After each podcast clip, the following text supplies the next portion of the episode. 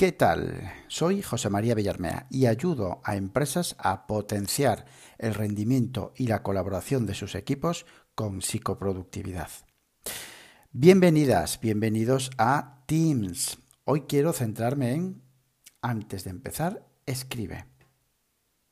Así es, decidimos escribir un email abrimos nuestro, nuestro gestor de correo y empezamos a aporrear el teclado como si no hubiese un mañana. Tenemos que llamar a un cliente. No me acuerdo. Salta el recordatorio, descuelgo el teléfono, bueno, descuelgo, cojo el móvil, marco y llamo e inicio la llamada. Se me ocurre una idea y la empiezo a desarrollar ya. La empiezo a desarrollar. O cuando toca desarrollarla, empiezo ya a desarrollarla. Quieto, quieta parada. Así no, así no, en serio. Hoy quiero hablarte de un hábito que te va a dar mucha claridad. Un hábito estratégico. Y además te va a hacer ahorrar tiempo, en serio. Eh, me, lo, has oído hablar, me lo has oído, sí, eh, haber comentado 156 veces.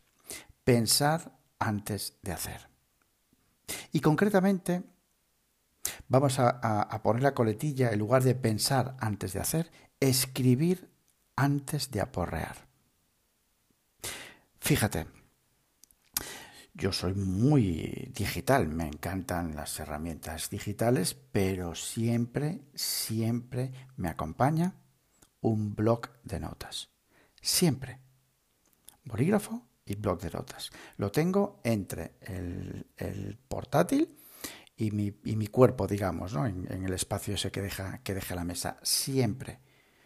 Para mí la escritura, el bocetar, es pura claridad, es pura estrategia, es puro oro, es magia.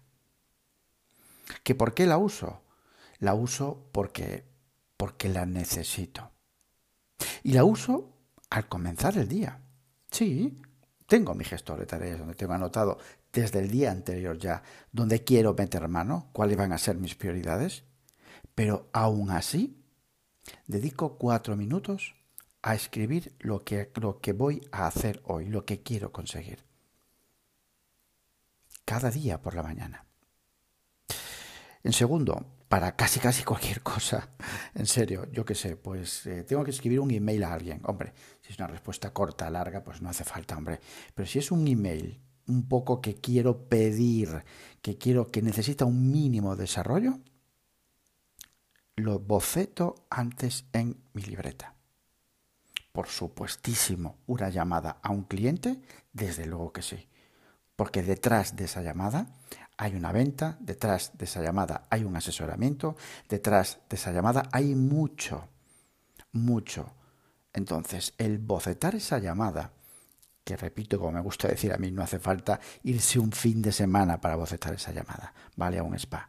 No, dedica 30 segundos, 30 segundos, 40 segundos a bocetar esa llamada, ¿vale? ¿Cuál es el objetivo de la llamada? Quiero conseguir esto, tengo que preguntarle esto, esto, otro, bien que no se olvide de esta fecha. Ah, y por cierto, que recuerde enviarme el email, ¿vale? Ese boceto. El guion de este propio podcast lo he bocetado, lo estoy no leyendo, pero sí tengo mis, mis anotaciones aquí, mis palabras clave. Me ayudan como guion. Vas a flipar. Pero incluso antes de, de, trocear una tarea, una tarea que a lo mejor requiere pues 6, 7 u 8 eh, subtareas, digamos, trocearla, lo hago antes en mi libreta, pienso, vuelco antes ese pensamiento en la libreta. No sé, me da muchísima más seguridad, muchísima más seguridad. ¿Por qué lo hago? Bueno, mm, claramente que aunque sea muy digital, me apasiona, me atrae, me seduce, me engancha, conecto de una manera especial, todos, ¿eh? Seguro que todos, con la libreta, con el papel, con el bolígrafo. La conexión que provoca el cerebro, ojo y pinza escribana, y lógicamente el boceto que va dejando tu pinza escribana en el papel es auténticamente mágico. Y hay una cosa que es que lo hace mágico. Atento. La intención. la intención cambia por completo. Aparte de cambiar la intención, la conexión, la conexión que genera esa intención dentro de ti, de esa, de esa parte de, de introspección, es brutal. Con lo cual se refleja en calidad, en autoconocimiento, en esa parte de intención que hace que todo sea mejor. ¿Que ¿Por qué lo utilizo? Pues para escaparme de la pantalla por esta conexión, por esta intención que te estoy comentando y por supuestísimo, el lápiz y el papel, vamos, que no sé si recordáis cuando erais pequeños, pero con tres años, vuestra madre, vuestra padre, eh, vuestra madre, vuestro padre, os tiraban al aire, vamos, un papel y unos colores y poco más que hacéis el tigre para recogerlos, ¿eh? Es decir, casi lo llevamos genéticamente. Es que en las cavernas, en las cuevas, en el Paleolítico, pintábamos, dibujábamos. La parte creativa que nos ha opacado, que nos ha achicado la cultura, la tenemos ahí, sacadla. Por eso también nos gusta tanto la parte de la, de la papelería, del, del color, del, del, Eso lo llevamos genéticamente desde hace miles de años. Hace que te sientas mejor el lápiz y el papel. Por supuestísimo, comprobado científicamente. Genera mayor autoconocimiento, potencia la creatividad ayuda muchísimo a tomar las decisiones. No es lo mismo pensar sobre algo, pensar así, al aire, que ponerte a buscar soluciones, a bocetar, a pintarrajear, ¿vale? A conectar con esos problemas. Para nada tiene que ver. Potencia la toma de decisiones. Y, por supuestísimo, genera una sensación de control, de calma.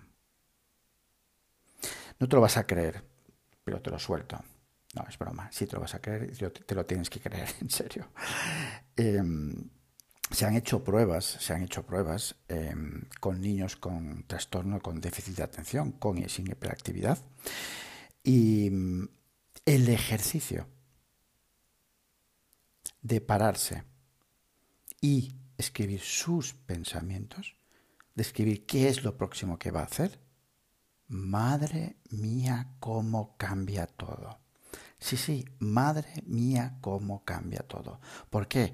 Porque el autoconocimiento es brutal y el niño o la niña lo que hace es conectar de una manera especial con eso que ha escrito.